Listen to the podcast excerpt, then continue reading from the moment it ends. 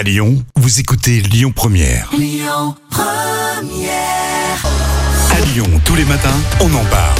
Loïc Manac. Sur Lyon Première, vous le savez, c'est la semaine euh, spéciale Italie. D'ailleurs, euh, on vous offre un séjour en, en Italie cette semaine.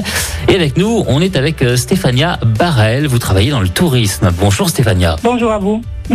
Alors aujourd'hui, on part à la découverte de l'une des plus belles îles du golfe de Naples, l'île de Procida.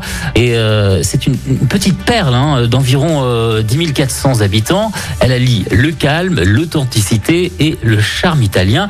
Et elle a été euh, choisie pour incarner la, la capitale italienne de la culture en 2022. Alors Procida est l'île d'Europe euh, où la densité de la population est la plus élevée en Europe, hein, euh, 10 000 habitants sur euh, 4 000 mètres carrés. Euh, Comment allez-vous faire euh, avec tous ces touristes? C'est un problème. Mais euh, nous savons que l'île de Procida euh, est assez proche à la fois de les principales îles d'Ischia et de Capri et quand même est proche à la capitale Naples.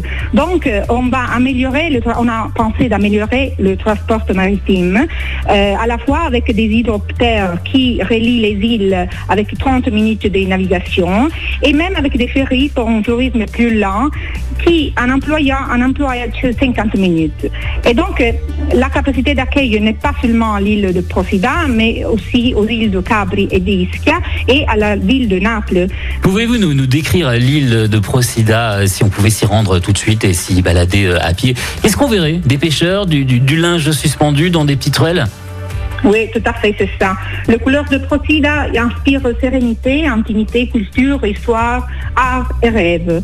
Euh, vous la voyez, c'était toute une nuance de rouge, d'orange et de rose.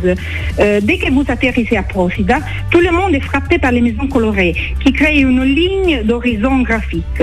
Les couleurs qui émergent immédiatement sont les nuances d'orange, de rouge et de rose. Les mêmes couleurs, on les retrouve dans les filets de pêcheurs. Les des- filets sont de teintes différentes avec des flotteurs qui séparent les couches.